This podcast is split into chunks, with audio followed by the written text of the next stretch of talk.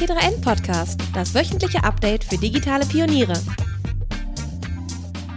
Hallo und herzlich willkommen zur neuen Ausgabe des T3N Podcasts. Mein Name ist Caspar von Alverden. Ich bin Redakteur fürs Printheft und für den Podcast zuständig.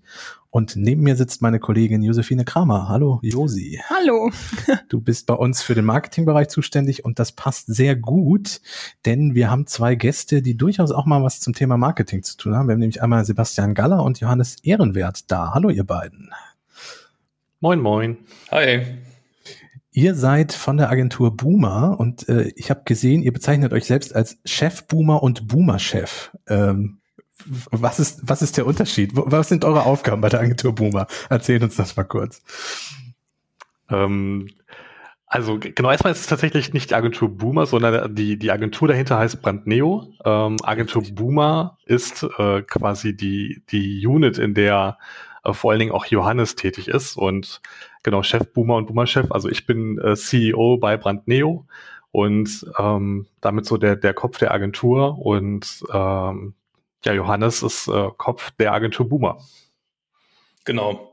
Und deswegen, ähm, weil ich das äh, unser White Paper auch gestaltet habe, habe ich mir da so ein bisschen einfach einen Joke erlaubt und habe äh, bei mir dann Chef Boomer geschrieben und bei Sebi Boomer Chef. Aber er ist gar kein Boomer Chef. Okay, gut. Ja, ich gebe mir, ich geb mir Mühe, keiner zu sein. Man wird ja nicht jünger. Ähm, T3N-Hörerinnen und Hörer beziehungsweise Menschen, die uns bei Instagram folgen, dürften euch wahrscheinlich auch schon mal äh, über den Weg gelaufen sein, denn ihr habt unseren Instagram-Account auch für ein paar Tage übernommen. Ähm, ich weiß nicht mehr, es waren tatsächlich ein paar Tage, oder? Gott, dass du das Fass hier aufmachen möchtest. Das ist schon so lange her. Ich dachte, das war, ich dachte, das war schmerzhaft für euch. Ja, das war tatsächlich äh, noch so ziemlich in unserer Anfangszeit. Was heißt unsere Anfangszeit? Also da war unser Kanal schon, schon, schon groß, aber euer Kanal war durchaus größer zu der Zeit. Ich weiß gar nicht, wie viele Follower wir mit unserem Instagram-Kanal damals hatten keine Ahnung, 20, 30.000, whatever, ich weiß es nicht. Und ja. ähm, weniger. Dann ich weiß das noch total genau, weil ich war da zu der Zeit im Urlaub und wir haben uns dann noch so gefreut, dass wir, glaube ich, in dem, in der Zeit zumindest über die 10.000 gesprungen sind. Ja, okay, guck. Dann sogar noch kleiner.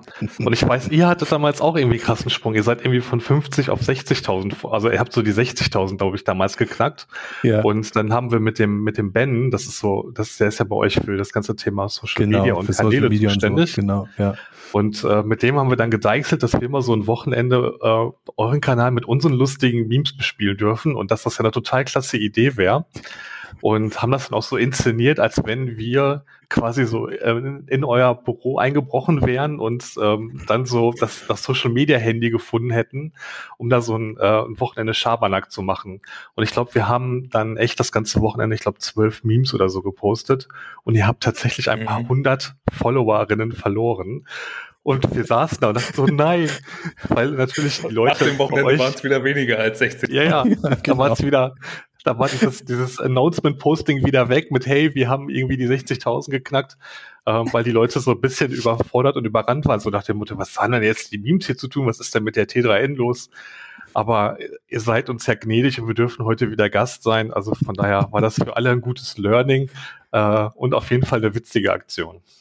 Ja, deswegen habe ich das auch gedacht, steigen wir damit mal ein, ganz transparent. ähm, und ich, ich, ich muss auch gestehen, dass ich glaube, aus der Zeit auch unser Lieblingsredaktionsmeme äh, existiert. Ähm, weil wir hier im Podcast sind, muss ich es kurz mal beschreiben. Bildbeschreibung wie damals aus der Schule. Ähm, wir, wir sehen einen jungen Mann dick in Decke und Kissen eingewickelt in so einer Wolkenszene liegen. Und darüber steht dann T3N, T3N-Redakteur, wenn nächste Heft erst in drei Monaten ansteht. Ähm, ja. Das ist, das, das ist etwas, was bei uns immer noch Hab sehr ich. gerne redaktionell intern äh, auch durch die Gegend geschickt wird. Ähm, und ich glaube, das stammt aus diesem Wochenende. Deswegen dachte ich mir, steigen wir damit mal ein.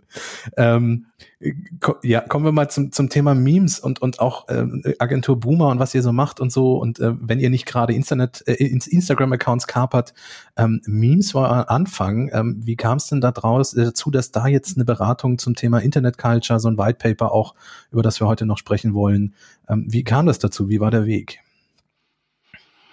Naja, also mit dem, also der, der Account mit dem Wachstum, ich glaube, die Geschichte, die müssen wir jetzt heute nicht erzählen, die haben wir schon ganz oft ja. erzählt und die ja.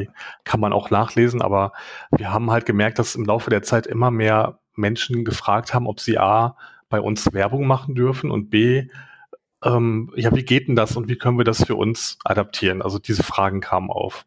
Und das hat sich halt so weit gesteigert, dass wir dann irgendwann gesagt haben, hey, das macht total Sinn, dass wir daraus ähm, etwas mehr machen. Also auf der einen Seite natürlich trotzdem diesen Social Impact auf dem Meme-Kanal weiter behalten, ähm, aber gleichermaßen das halt anderen zur Verfügung stellen oder greifbar machen. Mhm. Und dann haben wir uns irgendwann, Johannes und ich, uns äh, tief in die Augen geschaut und haben gesagt, okay, ähm, lass uns daraus eine Unit machen und gucken, wie können wir daraus ähm, ja tatsächlich auch Geschäft äh, generieren und das, was wir mit Leidenschaft tun, dann irgendwie noch cooler machen, weil Memes ist natürlich auch ganz viel Fun und lustig und Entertainment und das dann irgendwie so zu verpacken, das war dann so für uns die logische Schlussfolgerung. Und wie, also wann kam es zu dem Punkt und wie, dass ihr gesagt habt, okay, Internet Culture, das ist quasi der, die, die Grundlage dafür, das ist eine Sache, die, die MarketerInnen grundsätzlich fehlt oder das müssten, das müssten die Leute wissen? Also wir haben uns mal erstmal angeguckt über das ganze letzte Jahr. Also wir haben so eine Rückschau gemacht, haben dann irgendwann ja auch gesagt, dass Agentur Boomer eine eigene Unit wird von Brand Neo. Ähm, das hat Sebi ja schon kurz angerissen. Ähm, und damit einhergegangen ist eigentlich so, dass wir mal geschaut haben, so was ist denn eigentlich, also womit werben denn Leute heute eigentlich und, und wo und was, wie definiert man irgendwie Zielgruppen und wir haben mehr, mehr so über den Tellerrand geguckt und uns das große Ganze mal reingezogen. Und irgendwie sind wir dann darauf gekommen, vor allem auch, weil wir ja Memes selber, das haben wir auch irgendwie an ein paar Stellen schon gesagt, wir bezeichnen das immer so als die Sprache, so der Culture. Ähm, und das hat für uns eigentlich so den Ausschlag gegeben, dass wir gesagt haben, wir sind eigentlich auch schon relativ tief in dieser Internet-Culture drin. Und irgendwie, obwohl wir jetzt auch nicht mehr 20 sind, so, haben wir ähm, auch ein ziemliches Wissen angesammelt oder vielleicht auch gerade deswegen, weil wir schon seit dem Start des Internets quasi dabei sind ähm, und sehr viel miterlebt haben. Und dann gab es irgendwann Mitte 2000 dann auch die ersten Memes und dann irgendwann ging es ins Social Web ähm, und wir können eigentlich diese ganze Geschichte so nacherzählen und ähm, auch nachempfinden, wie sich viele Leute so darin fühlen. Und wir haben auch ein ziemliches Wissen. Und dieses, also dieses, gerade wenn man Memes versteht, das ist auch so unsere These, wenn man Memes versteht und diese Sprache auch selber spricht, das ist eigentlich ein Beweis dafür, dass man sich schon relativ gut in dieser Culture auskennt. Also dass man sich auch bewusst damit beschäftigt. Und dann haben wir gesagt, so, wir sind ja, man muss eigentlich mal so ein bisschen bündeln und auf den Punkt bringen, was im Internet eigentlich gerade alles passiert. Und das wird gerade noch mal wichtiger, weil wir ja im Moment so an der Schwelle stehen. Thema Web 3.0 und so, ne, jetzt kommen diese ganzen Buzzwords äh, irgendwie. Ähm, aber so das Metaverse ist ja irgendwie seit einem halben Jahr so total das Thema und alle reden darüber und äh, NFT, Krypto, Blockchain sowieso. Ähm, und gerade das, da haben wir irgendwann gesagt, es ist gerade gibt es eigentlich so viele Leute, die im Moment gerade erst so bei Twitter, Instagram und Co. ankommen und das jetzt so als den Status quo ansehen. Das ist aber eigentlich ziemlich gefährlich, weil der Status quo ist schon wieder ein ganz anderer. Weil die Culture ist schon viel weiter, wenn man das mal so sagen will. Und wir haben einfach das Gefühl, dass, also dieser, das ist natürlich ein, ein abstrakter Begriff, das wissen wir selber, so Internet Culture. Das, den haben wir mehr oder weniger dann jetzt für uns gekapert. Und also den gibt's natürlich, ähm, aber wir haben den auf eine bestimmte Art und Weise definiert. Und wir wollten damit einfach erreichen, dass man sehen kann, was ist, was, wie das alles miteinander zusammenhängt. Denn das alles ist ja eine große Reise. Das ist ja ein, es entwickelt sich ja und das muss man im Gesamtzusammenhang sehen und den verstehen wir sehr gut. Und das haben wir irgendwie als unsere Aufgabe betrachtet, das allen anderen verständlich zu machen. Und da haben wir, glaube ich, jetzt die Überleitung zu unserem Paper. Ähm, genau. Und zwar, was ich noch interessant fand, war, dass du, dass du gesagt hattest, äh, Sebastian, dass ähm, Internet Culture eben nicht nur Social Media ist. Und du hast gesagt, ähm, dass Social Media eine Art der Kanalkategorisierung ist. Kannst du da vielleicht gerade noch mal ein bisschen mehr zu sagen und das erklären, was du damit mhm. meintest? Ja, also wenn, wenn man sich so, wir haben ja auch klassische Agenturarbeit bei uns, also von ne, die, die Betreuung von Social-Media-Kanälen und Social-Kampagnen. Und dann wird natürlich ganz häufig in den üblich verdächtlichen äh, Kanälen gedacht, das ist dann halt Instagram, das ist Facebook, das ist Twitter und Co. Und ähm, das ist halt irgendwie nur ein, ein kleiner Teil der Kanäle, die es gibt, weil dahinter gibt es noch ganz viele andere Netzwerke wie 9gag, wie Reddit, äh, wie Internetforen, wie Twitch, wie Discord-Server äh, und, und Co. Und der klassische Social Media Manager, so wie er heute in Agenturen arbeitet oder auch auf Unternehmensseite, erstmal, der lernt das nur in diesen, also der kennt nur diese Kanäle, ähm, der hat nur davon gehört und das ist das, was täglich passiert. Und damit bauen wir ja witzigerweise in einem Weltraum, ach, im Weltraum, in einem, in dem Internet, was ja erstmal ein riesiger Raum ist, äh, irgendwie Grenzen auf, weil man sagt, ja, das ist jetzt Social Media und da, da, da bewegen wir uns, da können wir online was machen. Und wir haben immer gesagt, oder das war auch eine, einer meiner Thesen, dass ich gesagt habe, so wir müssen beyond Social Media denken, weil das ist irgendwie nur, das ist halt mehr als nur diese, diese paar, äh, diese paar Kanäle und deshalb auch Kanalkategorisierung, ähm, weil ich finde, Social Media ist halt dafür da, um also dieses, dieses Web 2.0 Social Media ist dafür da, dass die Leute Informationen tauschen, unterhalten werden, sich in Kommentarspalten und Co. Äh, austauschen. Aber das ist halt nur der, der langsam auslaufende Ist-Zustand. Und das mit dem, was jetzt kommt und was aber auch an vielen Stellen schon vorher da war, wie zum Beispiel, ähm, nehmen wir mal so ein Reddit, da passiert halt Austausch auf einer kulturellen Ebene und eben nicht mit Werbebotschaften und nehmen wir jetzt mal so einen klassischen Lebensmitteleinzelhandel, äh, Instagram-Feed, der dann Produkte darstellt und ein paar Rezepte und ähnliches. Ja, das ist halt so, das ist mittlerweile sehr langweilig, das ist boring, das ist, das wiederholt sich, das ist ähm, auch nicht wirklich tief bei den Menschen drin, sondern das ist irgendwie mittlerweile ein Mischmasch aus ähnlichen Informationen, die gespielt werden, um zu erhoffen, dass man damit viele Follower generiert. Und das ist halt nicht Internet-Culture weil Culture ist halt Austausch, Culture ist Teil von etwas sein. Ihr wisst das selber, wenn ihr in Kulturen unterwegs seid, sei es eine Musikkultur oder sei es, keine Ahnung, im Gaming oder interessiert euch für Spiele oder sonstige Hobbys, dann geht es ja da um einen ganz intensiven Austausch. Und Social Media ist halt nur ein sehr einfacher bidirektioneller Kanal, aber Internet Culture heißt halt wirklich, das mitzuentwickeln, das neu zu gestalten, das aufzusetzen. Und das ist dann auch spannend, weil wenn Marken jetzt da reingehen in diese Internet Culture, können sie halt nicht mehr wie vorher sagen, wir machen jetzt einen Contentplan, wie, wie äh, man das auf Social Media Kanälen tut, sondern man muss sich schon viel intensiver damit beschäftigen. Man muss sich damit beschäftigen, wie die Menschen in dieser Culture ticken, welche Sprache die sprechen. Da sind wir auch bei dem, was, was Johannes gesagt hat mit diesem, mit den Memes, weil Memes in, in so einer Bubble, in so einer Subkultur funktioniert nur, wenn man den Code versteht und den Code kennt und den Slang, wenn du so willst, äh, der Leute, die dort unterwegs sind. Und wenn du das nicht tust, dann fällst du sofort aus auf. Ne? Wenn ich mit einem bayerischen Ak äh, Akzent hier durchs Ruhrgebiet äh, laufe, dann bin ich sofort auffällig. Wenn ich da authentisch bei sein möchte, so dann, dann, ähm, dann muss ich halt gucken, wie sprechen die Leute, was sprechen die für Akzente, äh, wie unterhalten die sich, welche Themen sind für die relevant. Und das ist so genau dieses, dieses, das, ja, das bringt so auf den Punkt. Also quasi so die nächste Ebene ähm, authentisch reinzutauchen und mit den Menschen zu agieren. Mhm. Mhm. Das wird immer wichtiger jetzt. Ne? Also das ist einfach, äh, um das doch so hinten dran zu hängen. Das ist also diese Authentizität in der Wahrnehmung. Ähm, das wird jetzt so der Schlüssel in Zukunft.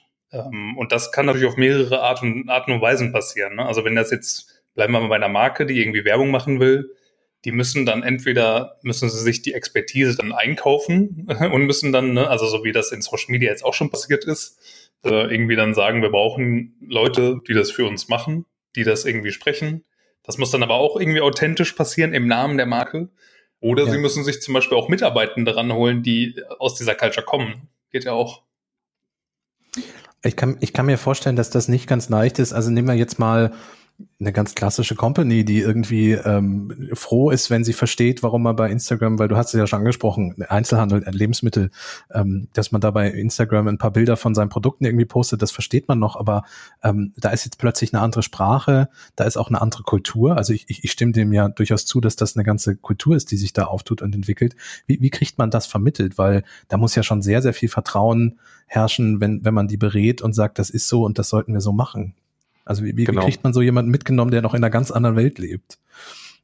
Also das ist ganz viel, äh, tatsächlich ganz viel Aufklärungsarbeit und tatsächlich, das passt ja auch zu eurem Motto, Pioniersarbeit. Also man muss mhm. erstmal ganz viel ähm, ja, Verständnis für dieses Thema schaffen und erstmal ähm, einem Unternehmen und jetzt repräsentativ dann den Marketingmenschen dort oder der Geschäftsführung vermitteln, dass da halt gerade eine Welt, sich eine Welt auftut, bei der es eben nicht oberflächlich darum geht, Botschaften zu vermitteln, ne, und oder Individualmarketing zu machen. Es gibt ja, mhm. wisst ja auch im Marketing auch verschiedene Stufen der Person, des personalisierten Marketings. Da sind wir jetzt äh, tatsächlich in einer noch sehr intensiveren und im, intimeren Phase, nämlich halt wirklich, äh, ich bin bei den Menschen, ich bin zusammen in deren virtuellem Zuhause und ähm, werde dort nur akzeptiert, wenn ich, wenn ich ähm, mich da voll drauf einlasse. Also der Markt ändert sich. Und ähm, es ändert sich auch deshalb, weil es natürlich super viele Lebensmitteleinzelhändler oder andere Marken gibt, die in diesem Markt möchten und die mit dieser Culture äh, zu tun haben wollen. Und da fällt halt sehr schnell auf, wer sich engagiert, wer nah dran ist und wer authentisch ist und auch glaubwürdige Produkte hat und äh, glaubwürdig mit der Community agiert und wer halt eben nur versucht, oberflächlich Werbung zu machen. Hm. Und da ist die Culture, so wie übrigens jede Culture, ähm, natürlich sehr kritisch, weil so eine Culture oder so, so eine Community, die will sich nichts, äh, die will sich kein, kein Bären aufbinden lassen, die, die weiß ganz genau, wo der Hase langläuft und die wollen auch ernst genommen werden. Und dann haben wir natürlich gerade so Subkulturen wie, wie Gamer, die natürlich gerade super populär sind, aber es gibt auch ganz viele Nischen wie, wie Do-it-yourself, äh, Leute, die, die coole Tutorials äh, anbieten online und so viele die von, davon werden noch nicht äh, ernst genommen, haben aber Reichweiten von Millionen von Menschen. Und da dann als Marke richtig zu agieren und das richtige Feingefühl zu entwickeln, das ist halt wirklich, da braucht man sehr viel Empathie. Und ja, da, da fängt unsere Arbeit halt an, mit den, mit den Marken zu, zu sprechen, denen das zu vermitteln, klar zu machen.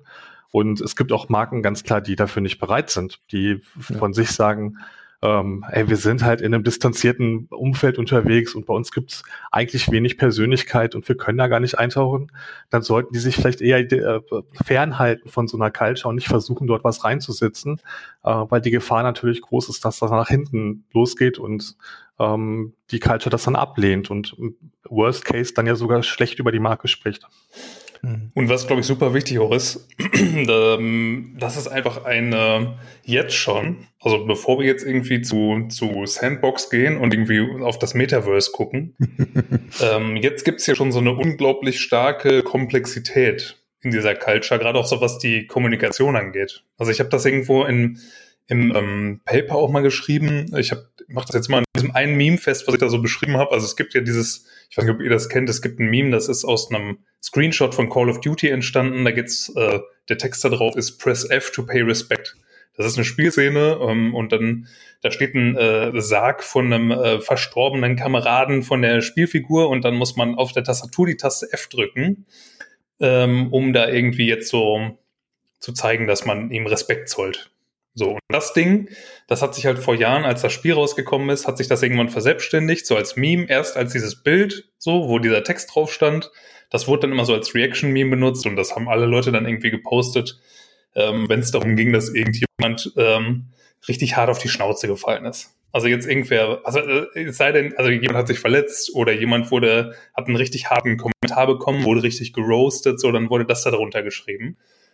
Das hat sich dann aber irgendwann ähm, hat sich das dann quasi verschriftlicht, weil es ja eigentlich auch um diesen Satz geht, der da drauf steht auf diesem Bild. Also dann irgendwann ist das auch ohne den Screenshot rausgekommen und jetzt mittlerweile ist das halt äh, so ein großes, also ist das einfach, hat sich das in den Sprachgebrauch äh, rein äh, ge, ge, gehackt, sag ich mal, und äh, reingeschlichen. Und jetzt schreiben eigentlich Leute äh, nur noch ein großes F. So, also und das ist auf dieses Meme zurückzuführen. Und alle wissen, also alle, die damit bewusst sich auseinandersetzen und so aus dieser Kultur kommen, alle wissen, was das bedeutet. Und das funktioniert auch plattformübergreifend. Also das hat sich irgendwann, ist das mal bei 4chan oder bei Reddit entstanden, ähm, so als Meme. Mittlerweile ähm, ist das aber zum Beispiel auch ein gängiger Kommentar in äh, Twitch-Chats. Äh, äh, so, da schreiben Leute, wenn irgendwas schief läuft, so dann schreiben die ein großes F und alle wissen, was das bedeutet. Und wenn da jetzt irgendjemand reinkommt, der davon keine Ahnung hat, so und das, also der weiß ja gar nicht, was er damit anfangen soll. Und das sind einfach so diese Codes, die man kennen muss und die halt überall sind. Ne? Also alleine solche Sachen ähm, zu, zu kennen, das ist, das kann man ja nicht, das kann man niemandem so wirklich antrainieren. Denn, also man, man muss schon Teil sein. Klar kann man jemandem diese Story erzählen und diese mhm. Person wird das dann jetzt checken nächste Woche. Aber es wird ja in zwei Wochen wird's wieder ein neues Meme geben, was sich dann genauso verselbstständigen wird. Und das kriegt man dann nur wieder mit, wenn man Teil des Ganzen ist. Und diese Mechaniken, die übertragen sich jetzt halt nicht nur innerhalb des Web 2.0, wo die halt schon eigentlich immer irgendwie da sind. Und es gab auch früher schon solche Sachen wie das mit dem F, äh, mit, mit irgendwelchen Lolcat-Memes und so. Ähm, aber, und diese Sachen, die werden sich jetzt auch so ins Web 3.0 weiterführen und die werden da immer stärker werden.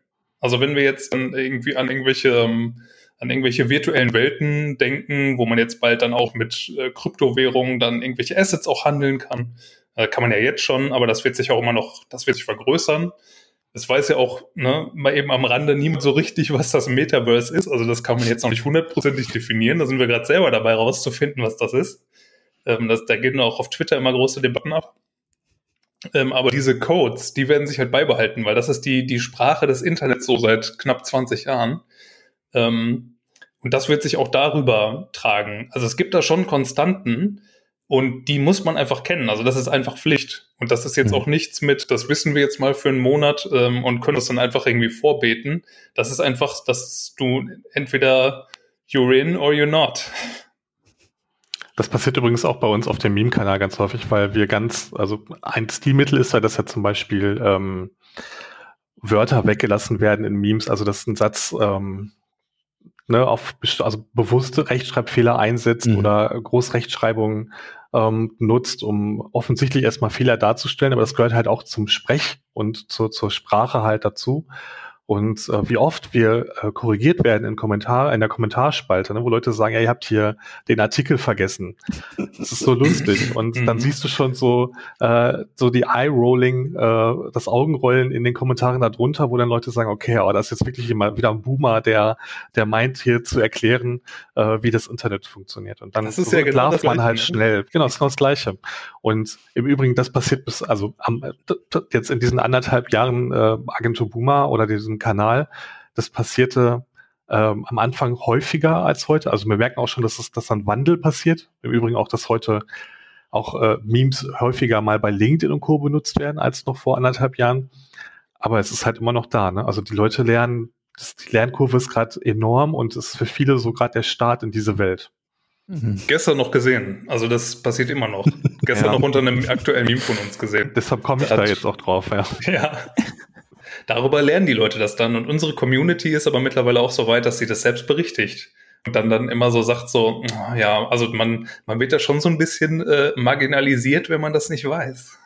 Und mit dem Internet kam ja quasi relativ fix auch die Idee, da gibt's Reichweiten, lass mal Werbung reinschmeißen. Gehört Werbung oder Anzeigen, gehört das denn auch mit in einer Art zur Internet-Culture? Und wenn ja, wie? Oder ist es ist für euch eine Internet-Culture eher so eine Art verschiedene Subkulturen, Communities, die, die unabhängig von, von Werbung sind?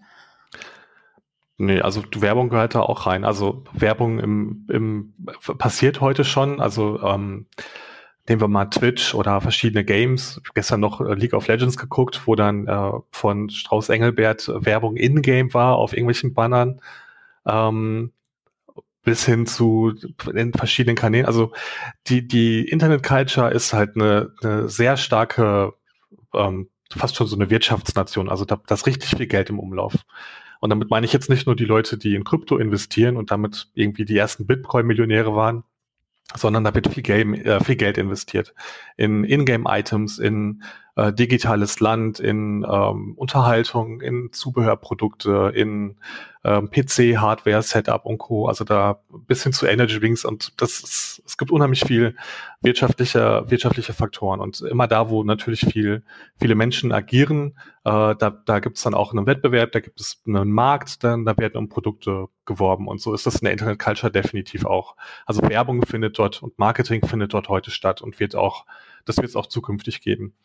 Ähm, es wird auch die klassischen Banner geben weiterhin. Ne? Das wird sich, das wird es auch weitergeben. Oder ähm, also auch es wird Formen geben, die bleiben gleich, aber es wird halt neue Interaktionsformen im Marketing geben und ähm, im Partizipieren, die äh, eine große Rolle spielen. Also ein Beispiel war, ich glaube, es war Froster, die, die vor kurzem auf einem GTA Roleplay-Server einen, einen ähm, eigenen Store eröffnet haben und man konnte sich dort die Tiefkühl-Lasagne kaufen. Ähm, super cooler Case. Ähm, der einfach zeigt, so dass man, dass man wirklich sehr nativ dort reingehen kann und auf einmal Bestandteil einer so einer Spielewelt oder eines Metaverse sein kann. Also das definitiv gehört Werbung da auch Marketing da auch zukünftig rein. Hm. Ja, finde ich auch. Also das hat, das trägt ja auch dazu bewusst bei, dass sich manche Sachen weiterentwickeln. Also ohne so einen Froster-Case jetzt zum Beispiel irgendwie trauen sich erstmal auch keine anderen Marken irgendwie so ein bisschen im, im Metaverse so zu agieren.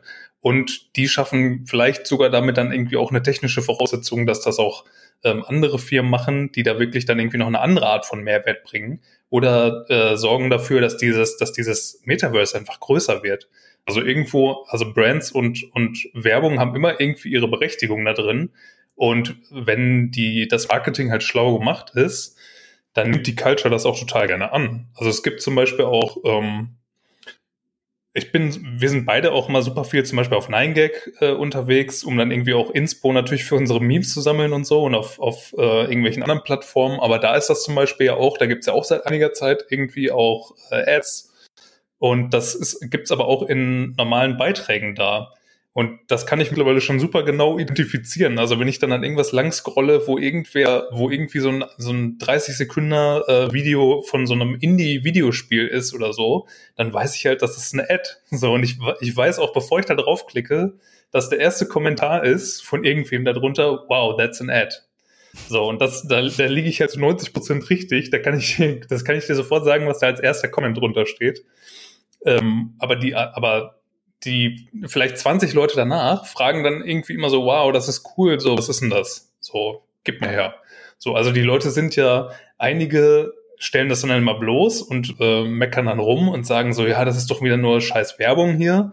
Aber andere sind halt auch wirklich interessiert daran. Also das ist jetzt ja, also die Leute, die sowas dann da posten, die machen damit ja einen Punkt. Also die, die äh, schaffen damit dann auch Content, der die Leute eigentlich interessiert und die betten das in die richtige Community ein. Also das ist an der Stelle ja dann einfach gutes Marketing, was irgendwie auch seine Berechtigung hat. Weil die Leute dann auch da bleiben und dann auch äh, nicht bereuen, diesen 30 Sekunden am Ende geguckt zu haben. Ja, und es ähm, kommt auch auf die Authentizität an. Also guck, so ein Adidas, die jetzt im Metaverse ähm, Land kaufen, die erzeugen ja einen Hype. Ne? Und wenn wir jetzt mal so ein Sneaker-Game nehmen, wo sowieso schon viel Hype ist und da, da ist das einfach natürlich ein Antrieb. Also eine Marke, ähm, die sich früh mit so einem Thema beschäftigt, die äh, an sich per se schon eine Love-Brand ist, hat es da einfach einfacher. Ähm, weil die halt einfach da gesettelt sind, weil die Akzeptanz finden, schnelle Akzeptanz finden und ähm, natürlich jetzt schon in der Culture viele, viele Freunde haben.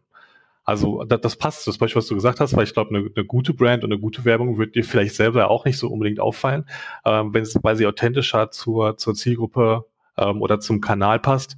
Also es kommt auch da wieder darauf an, dass die Marken sich sehr genau überlegen, wo schalten sie gerade Werbung, wie schalten sie, wie wird dort gesprochen. Ist es jetzt der klassische TVC, den ich jetzt auch auf 9gag spiele, oder mache ich halt besonderen Content für 9gag, der vielleicht ein bisschen trashiger und handmade aussieht? Oder nehme ich dort andere Kanäle, baue ich dort Memes ein oder ähm, kooperiere ich vielleicht auch mit großen Content-Creatern dort und platziere mein Produkt da irgendwie mit rein in Fail-Videos, das gibt's ja auch. Also die, die Möglichkeiten sind ja vielseitig. Aber auch da, erklär das mal einem Marketing-Manager, dass er so da rangehen soll, das ist halt noch super, äh, super ungriffig und, und erklärungsbedürftig. Ne? Ja, vor allem gerade dieses so unterschiedliche Formate machen, ist halt, ist halt schwer, ne? Weil auch da, du siehst auf den, auf den super speziellen Plattformen, siehst du dann auch, wenn wir mal bei so einem Videospiel bleiben, du siehst auch diese Sachen, die ich eben beschrieben habe, aber du siehst auch Werbung für so ein Indie-Game, die dann gemacht ist wie ein TVC und die dann irgendwie noch Aufsprecher hat und dann äh, wird da das Produkt beworben und dann ist das so Text-Overlay und dann kriegst du die Features da gezeigt und dann ist da Musik drin und so und das äh, interessiert natürlich keine Sau. Moment. Äh, ich habe in den Boomer Papers gesehen, weil du auch eben gerade ansprach oder weil ihr anspracht, äh, dass, dass da ja auch eine Zielgruppe ist, die, die durchaus ja auch Geld in die Hand nimmt. Also ihr habt ja, ähm, was die Boomer Papers sind, würde ich dann direkt danach klären wollen, äh, weil wir da noch gar nicht drüber gesprochen haben. Aber die, die Zahl, die mir da aufgefallen ist, die Frage war, wie viel Geld hast du für folgende Dinge bereits ausgegeben? Bis 500 Euro oder mehr. Da sagen auch 47 Prozent für Ingame-Items. Ähm, unter anderem auch NFT und Bitcoin sind als Antworten da. Aber da ist ja wirklich auch eine Kultur, die gar kein Problem damit hat, für digitale Dinge ja zum Beispiel auch einfach mal Geld auf den Tisch zu legen und ja auch nicht zu wenig. Also da ist ja auch, da ist ja auch was zu holen, wollte ich damit sagen. Ja. Ja, voll. Ähm, was ist denn, was sind die Boomer Papers? Holen wir doch einmal kurz die Hörerinnen und Hörer an der Stelle ab. ich nehme ja, mal an, das gern. hat was mit euch zu tun, ne? genau. Also wir, ähm, die Boomer Papers sind ein, ein White Paper und wenn du so willst, so die Einführung und die Einleitung in das Thema Internet Culture. Also wir wollten mhm. Ähm, wollten für uns, für, für Freunde, für Kunden, für Menschen dort draußen etwas bereitstellen, bei dem man sich einlesen kann und ein Verständnis dafür gewinnt, wie diese Culture funktioniert. Und was es so überhaupt wie wir ist. sie auch, genau, was es ist und wie wir sie, wie wir sie als, als vielleicht auch Menschen, die sich damit sehr viel beschäftigen, wie wir sie definieren, clustern würden.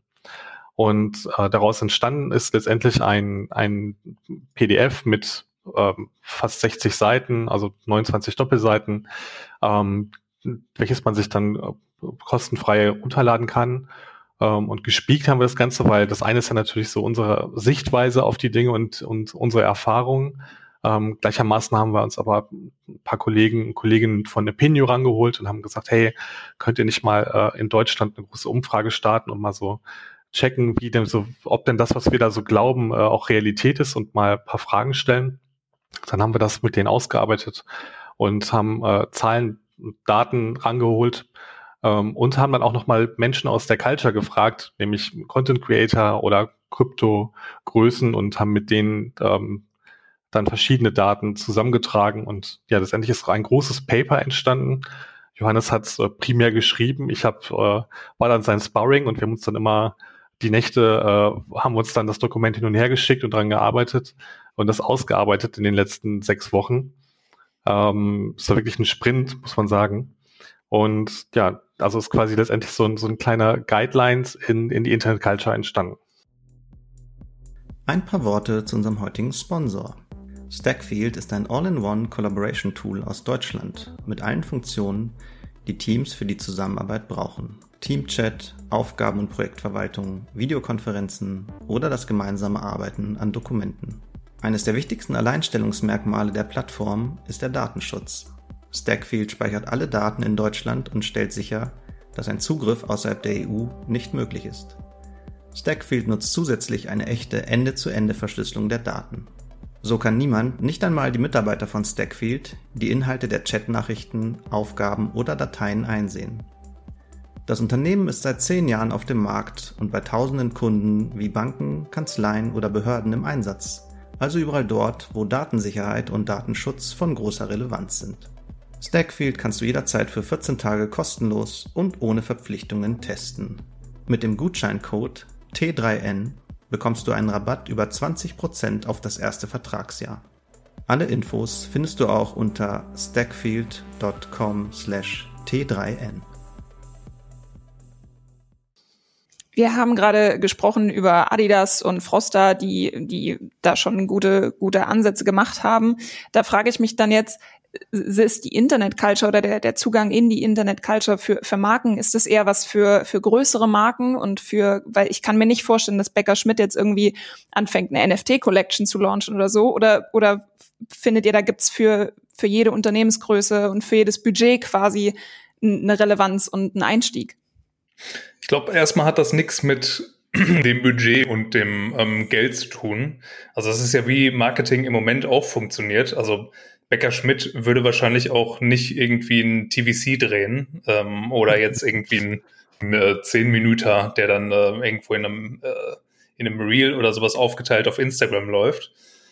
Ich glaube, da geht es eher darum, einfach ähm, ja über, also man muss sehen, dass äh, im Großen und Ganzen sich alle Menschen, die heute einen Internetzugang haben, immer mehr auch zu so einer Art Doppelwesen äh, entwickeln. Das ist immer das, wovor unsere Eltern immer so, so doll Angst haben. Äh, hier, Junge, guck nicht zu viel aufs Handy. Ähm, das ist ja schon längst Realität. Es, es ist einfach so, dass wir heute so zur Hälfte im digitalen leben. So, und das macht ja mittlerweile sogar das Finanzamt oder so. Also das äh, das kann man, das ist, da kann man sich gegen sträuben, aber es ist einfach so. Ähm, in, also bei vielen, in vielen Angelegenheiten kommt man da gar nicht mehr drum herum, selbst wenn man es aktiv vermeiden möchte. Und die Leute, die es nicht vermeiden möchten, die sowieso, weil das sind ja meistens die Anhängerinnen und Anhänger von der Culture. Und ähm, es geht einfach darum, dass man da den Anschluss nicht verpasst. Also das ist, glaube ich, das Wichtigste. Es geht einfach darum zu realisieren, dass die digitale Welt einfach immer relevanter wird, ähm, dass es einfach super wichtig ist, da heute stattzufinden. Und das ist eigentlich gar keine Frage so, wer sollte das denn machen? Also klar, wenn du jetzt sagst, der, äh, die Bäckerei von äh, um die Ecke, ist jetzt dann so die Frage, ob die jetzt ähm, ihre äh, digitalen Brötchen äh, da irgendwo irgendwann mal anbieten möchte, wenn das in ein paar Jahren so ganz normal ist, dass du irgendwo deinen Laden hast. Aber hey, auch die könnten das irgendwann machen. Ne? Und das ist ähm, erstmal geht es ja darum, dass du, dass du Leute auf ein bestimmtes Produkt aufmerksam machen möchtest oder auf einen Service, äh, den man irgendwie anbietet. Und es, es geht einfach darum, dieses Bewusstsein generell zu schaffen, dass es einfach ein, ähm, ein riesiges Feld gibt, äh, wo die Menschen äh, dauerhaft im Prinzip da sind, äh, selbst wenn sie jetzt irgendwie von der Straße weg sind und Plakate und Buswerbung nicht mehr sehen können und selbst wenn sie nicht am Fernseher sitzen. Die Leute sind nämlich äh, ständig einfach irgendwie auf ihrem Double Screen und haben ähm, sehen andere Welten. Und ähm, das wird jetzt einfach durch das Thema Web 3.0 und das Metaverse wird dieses, was sich also das ist auch, ähm, habe ich auch in den, in den Papers nochmal geschrieben als These, das, was sich so über die letzten Jahrzehnte aufgeklustert hat und in immer mehr Stränge verläuft mittlerweile. Und hier gibt es eine kleine Community und da und dann gibt es hier wieder einen Social-Kanal, der sich dann nochmal unterteilt. Das alles ist ja, wenn man das jetzt so weiterdenkt, ähm, wird im Metaverse eigentlich wieder enger zusammengeführt. Weil da werden wir einzelne abgeschlossene Plattformen sehen, auf denen das eigentlich alles stattfindet, was vorher in vielen kleinen Ausrichtungen war. Ähm, und da zu sein, das ist relativ wichtig. Denn da findet man, äh, wird man uns alle irgendwann wiederfinden. Ähm, in welcher Form auch immer, haben wir eben schon gesagt, das können wir jetzt noch nicht genau definieren. Ich glaube, es ist nur wichtig zu wissen, dass es da sehr viel andere Möglichkeiten geben wird als heute. Es wird alles sehr viel schneller, sehr viel barrierefreier, sehr viel globaler ähm, gehen. Jetzt auch nicht unbedingt mit dem mit Fiat-Währungen, wie wir sie jetzt heute kennen, jetzt nicht unbedingt in Euro. Man wird aber Sachen kaufen können, man wird aber auch die NFT-Technologie wird sich sehr stark weiterentwickeln. Das, äh, es werden jetzt nicht nur immer irgendwelche bunten JPEGs bleiben, die man auf irgendeiner äh, kryptischen Seite für, für Krypto einkauft. Ähm, auch das, da wird sich einfach super viel tun. Und ich glaube, das Wichtigste ist einfach, dass man in dieser, dass man da den Anschluss nicht verliert und in dieser neuen Welt stattfindet. Das ist das, was man, glaube ich, gerade übers Marketing sagen kann. Ja, aber ich, es gibt, glaub, äh, der Anschluss verlieren ist, glaube ich, wirklich das entsprechende Stichpunkt. Also ähm, ich, man muss, es gibt ja immer wieder den Satz, die Zeit wird immer schnelllebiger und so weiter und so fort. Ähm, kann man mal dahinstellen, ob es wirklich so ist, aber ich glaube, den Anschluss sollte man tatsächlich generell nicht verlieren, weil sich sehr, sehr viel gerade tut mit Metaverse und so. Äh, ich meine, ja, bin ich ganz bei euch. Also es gibt aber tatsächlich, wenn du mich, wenn du mich jetzt nach, nach äh, Größen fragst, wir haben viele Kunden bei uns, die aus dem Mittelstand kommen und mit denen wir im Bereich Memes und Co. agieren. Mhm. Also nehmen wir mal ähm, bestimmte Branchen, ähm, auch schwierige Branchen, die unbedingt, ähm, bei denen du zum Beispiel auch Zielgruppen auf Social Media gar nicht so gut identifizieren kannst, die sich aber online irgendwo äh, gruppieren, sind jetzt bestimmte Handwerkergruppen oder Fachingenieure und Co., die tauschen sich in Communities aus. Und auch da kann man schon äh, quasi in diese Culture eintauchen, kann mit denen interagieren, kann das sponsoren, kann das fördern, kann dort YouTube-Channels äh, pushen. Das heißt also, ähm, jetzt mal weit weg von diesem großen Bild der Zukunft, äh, gibt es sehr viele auch kleine Einstiegsmöglichkeiten, dort einzutauchen und heute schon in der Culture zu sein, ohne dass sich ähm, dass ich irgendwie eine große Brand sein muss. Das funktioniert schon. Und ich habe sogar mal letztens irgendwo auf dem LinkedIn-Posting, da hat äh, jemand, äh, da, haben, ja, da hat eine Pizzeria eine Spaßkampagne gemacht und die haben ein NFT verkauft. Und wenn du das gekauft hast, das wird versteigert, dann hast du ein Leben lang Pizza gekriegt. So solche lustigen Cases gibt es auch. Die haben zwar keinen nachhaltigen Mehrwert, ne, das muss man auch ganz klar sagen, aber ähm, das, das, der Einstieg kann halt schon easy funktionieren. So, aber ob das und aber das ist letztendlich genau das, was, was äh, Johannes sagte. Eigentlich ist es ja gerade so die Journey hin zu diesem, zu diesem Web 3.0. Und ich muss mir halt, äh, muss mal halt überlegen, will ich gerade irgendwie ein bisschen Aufmerksamkeit haben und hey, das ist jetzt eine NFT Metaverse gerade in den Google Trends irgendwie ganz oben und ich mache da jetzt mal kurz eine Kampagne, weil dabei sein ist alles. Ähm, oder will ich mich damit beschäftigen, sehe darin vielleicht auch neue Geschäftsmodelle weil das ist halt auch super spannend, ne? eben die neue Monetarisierung über äh, virtuelle Produkte. jenseits meines normalen Produktportfolios. Ähm, da wird es dann spannend und das ist dann halt das nachhaltige Geschäft. Und da besteht natürlich für, für äh, jede, jedes Unternehmen die Chance, ähm, dort zu partizipieren. Das muss man ganz klar so sagen. So, aber das ist auch analog zur Digitalisierung in Deutschland. Ne, das ist auch ein Thema, was uns alle die letzten Jahre beschäftigt hat. Wir sehen auch, wie da äh, Dinge schneller passieren und auch langsamer, je nachdem, wo sich Unternehmen befinden. Also ne, ein Mittelstand, der, der vielleicht nah an seinen Kunden ist und viele äh, Zeit und Energien in Projekte investiert und wenig in Digitalisierung, äh, die werden es vielleicht auch nicht so schnell haben ähm, mit den Web 3.0-Themen, weil sie gerade andere Themen auf dem, auf dem Schirm haben. Also das kommt dann immer darauf an, wie, wie wie und wo wollen die Unternehmen investieren. Das ist so ein bisschen schade, ne? weil die haben eigentlich gerade eine sehr große Chance. Weil die, also natürlich laufen ja. die ganz großen Unternehmen gerade wieder vor. Und wir bleiben wir mal irgendwie so bei Nike und Adidas. Ähm, da sagen jetzt ja auch viele, okay, Nike haben jetzt einfach Artifact gekauft ähm, und die haben das jetzt einfach mehr oder weniger als Gag gemacht oder denen wird auch vorgeworfen, weil die halt natürlich in die Google Trends gucken und dann gesehen haben, dass mhm. das gerade so sein muss. Ähm, das glaube ich nicht, weil die sind eben, die sind einfach immer schon Vorreiter, auch was Tech-Themen angeht. Die sind da super umtriebig und die haben da sehr viele Leute, die sich damit auskennen und die die da sehr gut beraten. Ähm, und das ist einfach nur, die Leute, die das dann sagen, die haben auch, glaube ich, die, die werfen denen dann ja zum Beispiel auch vor, ja, das, was die da jetzt machen, das ist ja noch gar nicht wirklich so Metaverse. Also die bieten jetzt so ein paar NFTs an und die sind ja genauso planlos wie wir und die wissen ja auch noch nicht, wo es hingeht. Ähm, aber ich also mein Standpunkt dazu ist einfach, die sind einfach schon drei Schritte weiter als ihr. Also an die Leute, die denen das vorwerfen. Denn die ähm, haben jetzt einfach äh, ihre, die machen ihre Hausaufgaben und die schaffen gerade dieses Metaverse. Denn auch die wissen noch nicht äh, genauso wenig wie wir, wie das in fünf Jahren aussieht, aber die legen jetzt gerade den Grundstein dazu. Und der Zug fährt gerade ab. Also der, der fährt gerade, rollt gerade aus dem Bahnhof ähm, und die geben ja jetzt damit vor, mit dem, was sie machen, was das Metaverse sein wird. Und da werden sich dann auch irgendwann große Konzerne wie, wie Facebook und Google und Amazon, die werden sich daran orientieren und die werden da irgendwie in eine Richtung auch mitziehen. Also auch die lassen sich davon ja gerade bewusst oder in, äh, unbewusst influenzen. Ähm, also das ist jetzt gerade die Möglichkeit, da auch Trends zu schaffen würde das denn ohne Haltung überhaupt funktionieren? Also äh, nicht mal Haltung, sondern ohne die richtige Einstellung. Also ich glaube, gerade in der Internet-Culture wird man ja sehr schnell merken, dass eine Firma das nicht wirklich ernst meint oder, oder die Kampagne irgendwie aufgesetzt ist oder ist ja noch viel stärker als bei, bei, ich sag mal, klassischen Kampagnen.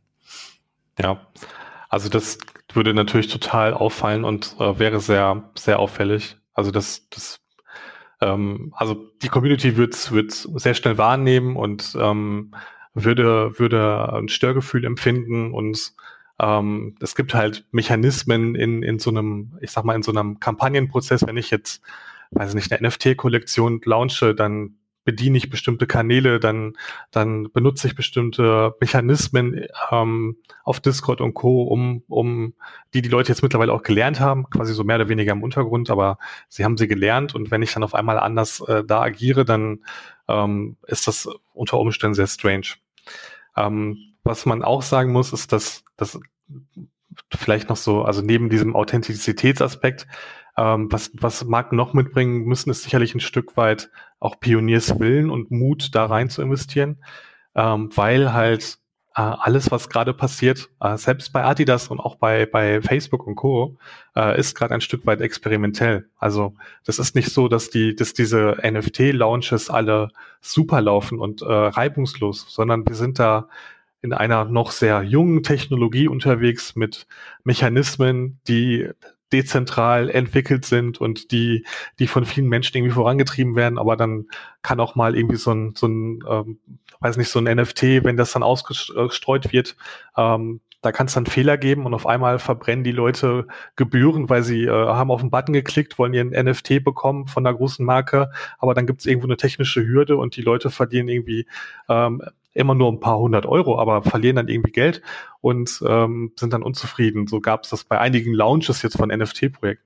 Also das heißt, es ist viel ähm, viel experimentell und so wie Johannes das sagte, ein, gemeinsam das entwickeln, wo die Reise hingeht. Letztens gab es auch so ein Zitat von einem großen Kryptotypen, der geschrieben, ey, hört auf uns zu fragen, was das Metaverse ist. Wir arbeiten da gerade selbst noch dran. genau, wir wissen das selber nicht. Wir wissen das selber noch nicht. So, ne? Das ist, also, und so ist es halt auch, weil ob das muss man ja auch ganz klar sagen. Ne? Disney hat angekündigt, dass sie jetzt ein Metaverse bauen. Mark Zuckerberg mhm. hat es groß angekündigt mit seinen VR-Brillen. Ich bin zum Beispiel überhaupt kein Fan von VR-Brillen. Ich habe keine Lust, irgendwann mit einer Brille da zu sitzen. So, ich kann mir das nicht vorstellen. Und ähm, dann gibt's halt Spiele oder Plattformen wie, wie Sandbox, die halt eher auf so eine Pixel-Grafik wie Minecraft setzen. Disney wird wahrscheinlich seinen Comic-Stil aufgreifen, wenn die das machen. Und ähm, aber welche dieser Plattformen am Ende besteht, so in fünf Jahren, welche sich durchgesetzt hat, weil ja alle gerade an der Ziel, an der Startlinie stehen und losrennen. Das wird sich dann zeigen, wahrscheinlich dann auch nur zwei, drei große. Ähnlich ja, übrigens wie damals bei der Internetbubble, ne, wo wir auch mhm. tausende mhm. Unternehmen haben, äh, hatten, die, die investiert haben und angefangen haben, ähm, im Internet Projekte umzusetzen. Ähnliche Goldgräberstimmung haben wir jetzt auch. Und am Ende sind es dann ein paar, die, die bestehen und die sich dann äh, gesetzt haben und ähm, die dann die, das Framework der Zukunft bilden. Hm. Ich kann mich noch dran erinnern, 2004 oder 2005 hatte ich, äh, habe ich mein erstes MySpace-Profil gemacht. Ähm, und da habe ich mich irgendwie, da war das auch noch so ein bisschen experimentell. Man wusste noch nicht, was ist jetzt überhaupt dieses Social Media und so. Ähm, und ein paar Jahre später war dann eigentlich äh, klar, dass es nur noch einen anderen Competitor gibt und äh, MySpace war total abgemeldet. Ähm, also da ist das so ein bisschen so ähnlich gelaufen.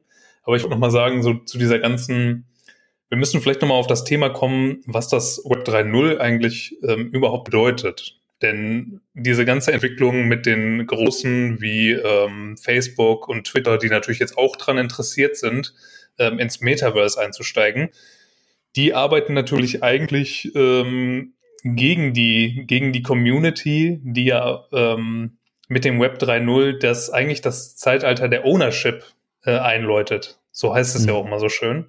Also, und das, und da geht es eigentlich auch darum, sich wieder ein bisschen ein, ein kleines Stückchen Internet selbst zurückzuholen. Also Ownership in dem Sinne, dass es ja auch zum Beispiel bei NFT, und da sind jetzt natürlich, na, da wird es wieder Kommentare zu geben, weil dann wird es auch wieder heißen, ja, das stimmt nicht, die hast du aber gar nicht in echt. Es geht ja auch bei, bei der NFT-Technologie darum, ähm, irgendein Asset so zu markieren, dass du beweisen kannst, dass du ähm, eigentlicher Besitzer oder Besitzerin bist. Ähm, und das bedeutet ja digitale Ownership. Und das so lässt sich ja in einem Wort eigentlich das Web 3.0 zu, zusammenfassen. Das ist jetzt die Zeitalter der Digital Ownership. Ähm, und das darf man nicht aus den Augen verlieren. Wenn jetzt aber ähm, Facebook als nächstes das große Metaverse aufsetzt äh, und das rein auf seinen eigenen Servern laufen lässt, dann haben wir eigentlich nichts gewonnen. Denn dann mhm. hast du wieder nur ein Stückchen Server, der eigentlich äh, bei Mark Zuckerberg im Keller steht. Ähm, es geht halt sehr viel auch durch die Blockchain-Technologie, geht es um Dezentralität. Und das ist ja auch eigentlich die, die ursprüngliche äh, Vision von Satoshi Nakamoto gewesen, äh, der mal den Bitcoin erfunden hat, äh, so nebenbei. ähm, das ist einfach, also diese, dieser Gedanke der Dezentralität, so einer, das ist, das ist ja der, die, die grundlegende äh, Funktionsweise hinter der Blockchain, ist ja, dass du einen, einen Datenspeicher hast, der genauso auf dem auf deinem eigenen PC oder auf deinem Handy liegt äh, wie auf dem auf dem ähm, auf der äh, Rechenleistung bietenden Plattform von äh, Tausenden und Millionen anderer Leute. Und solange eine ähm, solange ein System die Kette nicht mehr bestätigt, reißt sie ähm, oder beziehungsweise lässt sich nicht mehr validieren. Und das, ähm, das gibt ja im Prinzip, ist das dieses Power to the People Ding. Es hört sich sehr, sehr anarchisch an, aber das ist ja, die Blockchain ist ja die Grundlage dieser, so dieser neuen äh, Spielweise des, des Internets. Und die wird sich eben mit, ähm, mit ihren Grundsätzen übertragen in die Metaverses. Und deswegen bin ich da sehr kritisch, was Metaverses von ähm, großen Konzernen angeht. Denn eigentlich ist die, ist ja der Tenor, sich jetzt im Web 3.0 wieder mehr von diesen Konzernen zu lösen. Wie das mhm. dann aber am Ende aussieht und wer sich dann am Ende durchsetzt, ist eine andere Sache. Denn es ist natürlich sehr gut möglich, dass wir dann jetzt in drei Jahren doch wieder irgendwo im, im Twitter-Metaverse sind ähm, und dann eigentlich nichts gewonnen haben von dem, was wir, worüber wir heute sprechen. Aber das wissen wir natürlich alles nicht und das macht es irgendwie auch so spannend. Ähm, kommen wir nochmal zu, zur äh, Internet-Culture und, und Zielgruppe und weil du gerade auch Web 3 angesprochen hast und Dezentralität, ähm, sitzt uns da eine, eine andere äh, Zielgruppe gegenüber, die auch selbstbewusster ist, die auch, die auch mehr fordert und mehr, also natürlich sowieso schon mal mehr Wissen hat teilweise als wir. Ähm, ähm, ändert sich da was durch diese, durch die Web3-Geschichte, was, was so auch Werbung betrifft und, und Umgang mit den Leuten, was so Werbung betrifft? Das finde ich schwierig. Das kann ich, kann ich gar nicht so sagen. Ich glaube, es mhm. ist, ähm, wo es sich hin verlagern könnte, das ist natürlich, ähm, dass wir einen Schwerpunkt auch auf mehr digitale Produkte haben können. Mhm. Also es könnte sich dahin verlagern, dass eben auch durch diesen Antrieb der Dezentralität und dieser digitalen Ownership ist es natürlich für Leute irgendwie sehr, ist es äh, faszinierend, einfach irgendwie ein Stückchen davon zu haben. Man muss aber, glaube ich, noch sehr viel stärker definieren, was das dann am Ende bedeutet weil ähm, Leute haben vor vielleicht vor einem Jahr oder zwei das erste Mal gehört, ja, wenn du so ein NFT kaufst, dann gehört dir halt dieses Bild wirklich. Ähm, dann äh, jetzt äh, liest man überall wieder, nee, das gehört dir dann aber gar nicht. Und außerdem ist das halt total die Umweltverschmutzung, weil das so einen hohen Energieverbrauch hat, diese ganzen Transaktionen, was natürlich auch nur bedingt stimmt, weil es dann natürlich darum geht, auf welcher Blockchain das Ganze passiert und was in den Smart Contracts steht, ähm, dann eventuell auch noch. Ähm, aber ich finde, das ist einfach, es ist eine Chance, ähm, dass, wie ich eben schon mal gesagt habe, es, das Leben wird sich einfach noch stärker ins Digitale verlagern und deswegen werden auch digitale Assets einfach einen viel höheren Schwerpunkt einnehmen. Irgendwann. Das mhm. wird ein viel größerer Fokus in dem, im, im Leben der meisten Menschen ähm, und die werden immer mehr zu Statussymbolen werden. Und ähm, ich glaube, dass es gibt einfach einen Anreiz, ähm, digitale Produkte besitzen zu können, der wird einfach immer stärker. Das hat jetzt mit Kryptowährungen angefangen. Ähm, das wird auch seit Jahren ein immer größerer Hype, etabliert sich aber auch mittlerweile schon als, als globaler Player neben den Börsen. Ähm, also so auf der falschen Spur können wir da ja nicht unbedingt sein. Ich frage mich sowieso, was das für unser Verständnis von der Zielgruppe an sich überhaupt bedeutet, weil ähm, in eurem ähm, Paper stand auch irgendwie, fand ich ganz schön, dass ja hinter den Tags und den und den Benutzernamen auch tatsächlich Menschen sitzen und diese ganzen Subkulturen wie ähm, wie Nerds oder so. Also früher ähm, Cosplay oder so, das war alles äh, hoch peinlich irgendwie und jetzt ist es aber ist das ist das in. Und ähm, diese ganzen Subkulturen sind sichtbar und haben ihre eigenen Communities. Und mit der Internet Culture wollen wir ja quasi authentisch auch einfach uns uns als dazugehörig zeigen. Und ich frage mich also vorher hatten wir einfach diese Sache, hey, lass mal irgendwie einen Display-Banner schalten und den schmeißen wir halt alle an alle, weiß ich nicht, Männer raus, die irgendwie 30 sind und äh, die mal irgendwo was über Marketing gelesen haben oder so. Ähm, werden wir einfach ein ganz anderes Verständnis von, von Zielgruppen haben in Zukunft, vielleicht? Also die Zielgruppen ändern sich ja gar nicht, weil ich glaube eher, dass die Menschen, die heute eher offline unterwegs sind, die verlagern sich eher in diese neue Internetwelt. Das heißt, die Menschen sind eigentlich die gleichen. Und ähm, wahrscheinlich gibt es auch ganz viele Menschen in unserem Alltag, die wir irgendwo sehen, die Cosplay tragen oder die Nerds sind oder Gamer sind oder was auch immer.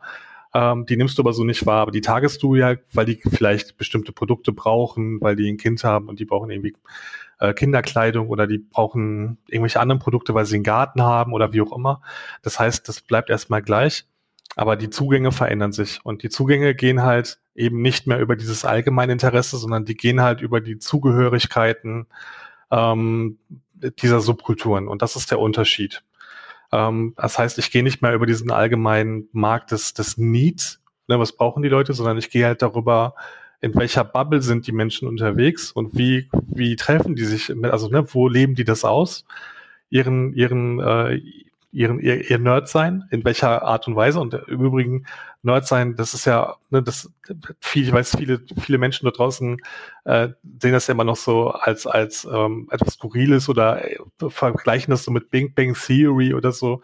Aber ähm, das, was in, in der Internet Culture halt äh, passiert, ist, dass halt ähm, wie gesagt, auch Ingenieure oder Handwerker oder Automechaniker sich äh, mit regulären Berufen ähm, irgendwo treffen ähm, und vereinen und dort dann irgendwie zusammen Dinge tun. Und das sind ja dann nicht Nerds, sondern, ähm, ne, sondern das sind Menschen, die halt einfach online stattfinden, ähm, sich für Dinge begeistern, die sie halt online ausleben können in, in einer ganz vielfältigeren Art und Weise, als äh, sie es im Real Life tun könnten.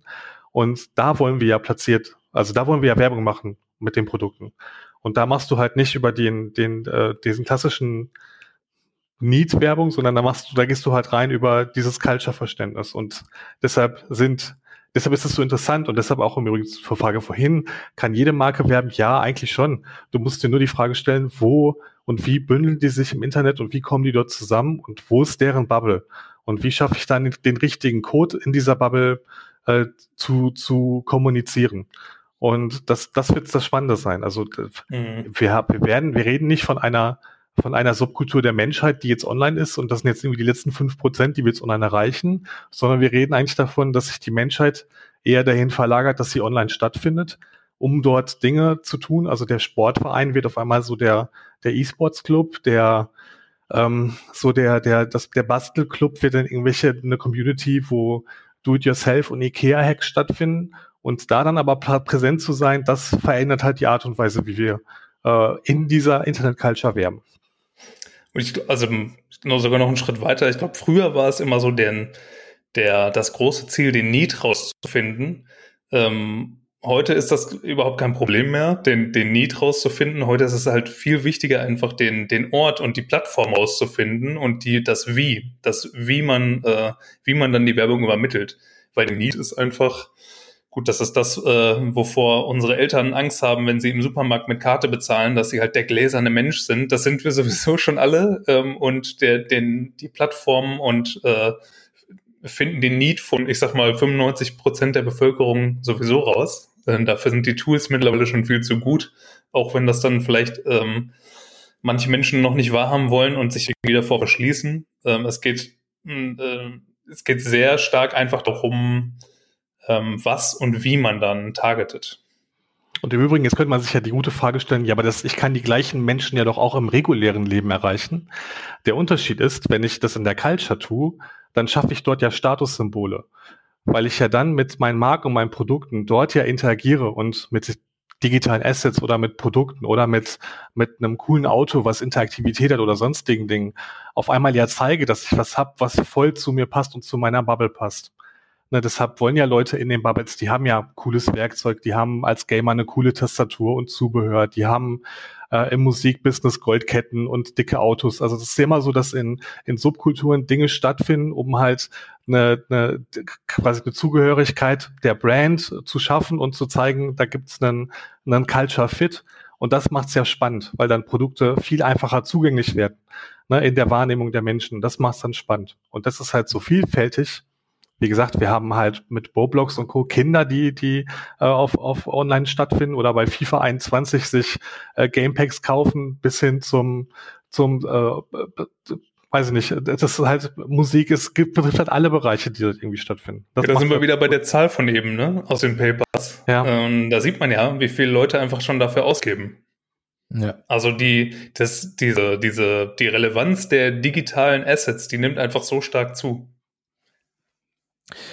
ich, ich höre generell, bitte korrigiert mich, wenn das nicht stimmt, so ein Plädoyer raus, ähm, egal ob man jetzt schon viel damit zu tun hat oder nicht, sich auf alle Fälle jetzt damit zu beschäftigen, weil auch ganz viel passiert. Er hatte dir auch NFTs angesprochen. Ich weiß, dass ihr ja auch damit äh, experimentiert habt. Ähm, wir haben das auch gemacht. Wir sind damit äh, auch so halb auf die Nase gefallen, weil wir unsere Web3-Ausgabe äh, in verschiedensten Farben als Cover, auch als NFT ähm, rausgebracht haben und dachten auch, das ist ja ganz easy, das machen wir mal eben so. Und es war dann doch zwei Wochen echt harte Arbeit. Äh, das dann doch irgendwie hinzukriegen. Aber man lernt unglaublich viel dabei. Also ist wirklich das Plädoyer jetzt, machen sich jetzt damit beschäftigen, äh, weil jetzt unglaublich viel da gerade auch entsteht und, und Dinge sich tun? Ja, ähm, also ist, es macht aus verschiedenen Aspekten Sinn. Also zunächst mhm. einmal ist es immer wie bei allen Technologien oder auch Plattformen, wenn du früh drin bist, hast du früh die Chance, dich dort auch groß aufzustellen und viel Aufmerksamkeit zu erzielen.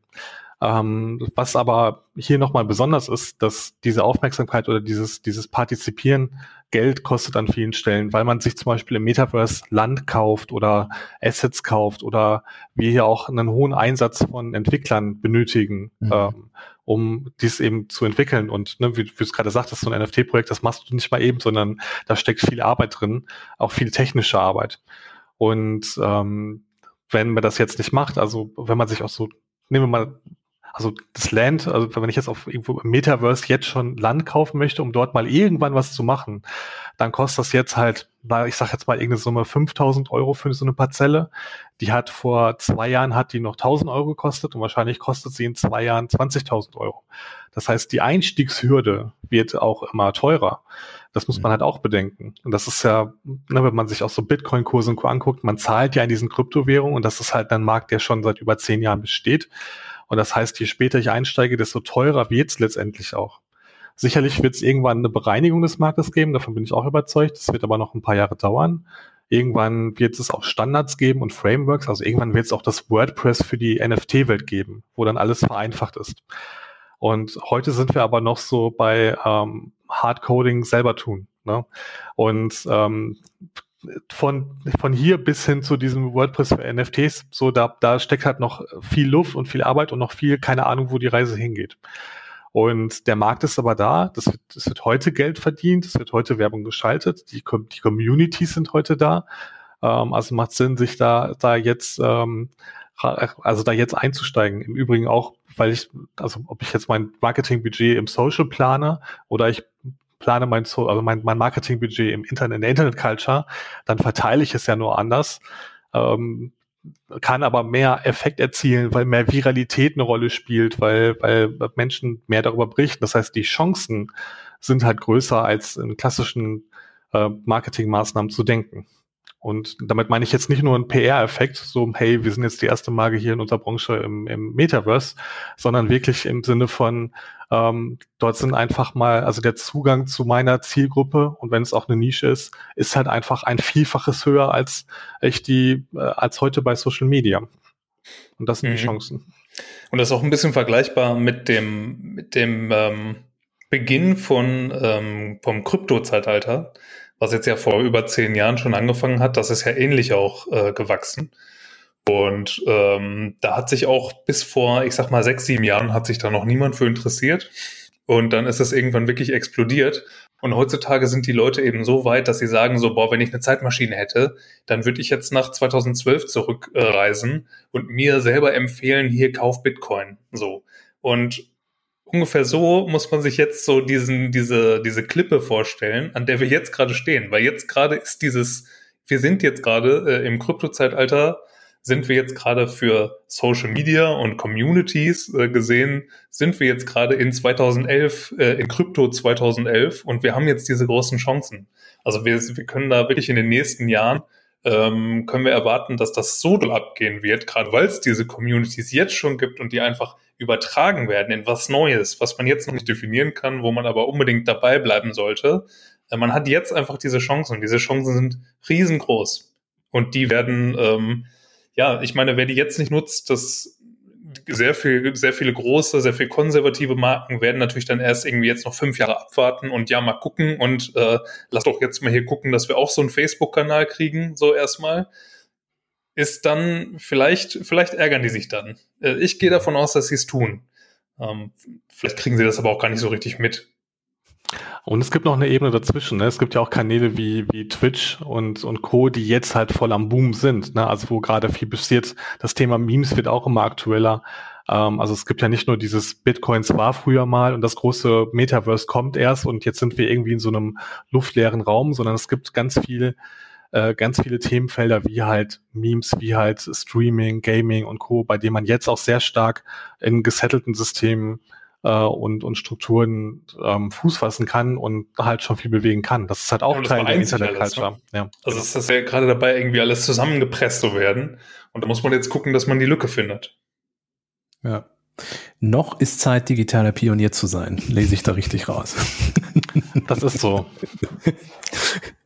ähm, sehr schön. Ich, ich danke euch ähm, für, für das sehr spannende Gespräch. Ähm, ich bin sehr gespannt, was da noch kommt, weil ich glaube auch, dass das spannende Zeiten sind, äh, die da auf uns zukommen. Äh, wie gesagt, wir verlinken euer White Paper auch nochmal, beziehungsweise eure Webseite mit dem White Paper in den Show Notes. Ähm, mal gucken, ob ich das, das T3N Redakteurs-Meme da auch noch irgendwie eingebastelt bekomme. Soll ja mit so Podcast-Apps auch gehen. Äh, mal schauen. Ähm, gibt's noch, gibt's noch irgendwas, was ihr, also nachdem jetzt NFTs, äh, plant ihr schon was mit dem Metaverse? Habt ihr da schon irgendwelche Dinge vor? Gibt's so einen Ausblick auf die Zukunft? Ähm, ja, gibt es tatsächlich. Also für uns ist natürlich völlig klar, dass wir äh, Top als Secret.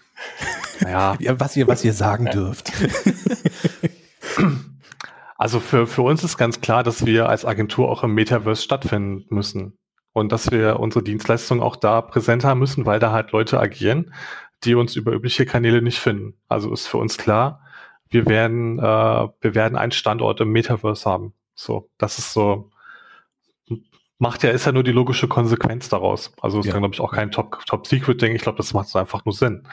Und ja. äh, deshalb geht da die Reise hin. Also ne, das, das zu verlagern, das auszuprobieren, dabei natürlich immer die, die, die Klarheit zu haben, dass vieles experimentell ist und man ausprobiert. Aber da wollen wir halt diese, diese äh, ersten Mondlandungsschritte gehen und ausprobieren und schauen, wie die Reise hingeht, dann, damit wir vielen Menschen davon berichten können und die mit auf diese Reise nehmen können. Und ihr habt ja eben auch schon von unserem ähm, eigenen NFT-Projekt erzählt. Mhm. Und ähm, auch das ist natürlich nur so ein erster Step auf unserer Roadmap gewesen. Also so ja, viel können wir auch schon mal sagen. Es ist nämlich, äh, ja, da wird natürlich auch noch was passieren, denn wir bleiben da dran. Wir sind ja da auch super neugierig und sind selber, ähm, haben da immer einen totalen Forscher, Forschungsdrang ähm, und entwickeln uns da auch weiter. Und da werden auch noch äh, einige Sachen kommen jetzt in der Zukunft. Dann würde ich vorschlagen, wenn wir uns wieder zusammensetzen, treffen wir uns im Metaverse dann. Absolut. Wo das auch immer ist. Ne? Wo, wo, wo und in welcher Form wissen wir jetzt noch nicht, aber die nächste Aufzeichnung machen wir dann einfach dort. ich danke euch und äh, ich würde sagen dann bis zum nächsten Mal. Tschüss. Vielen Dank. Ciao. Ciao.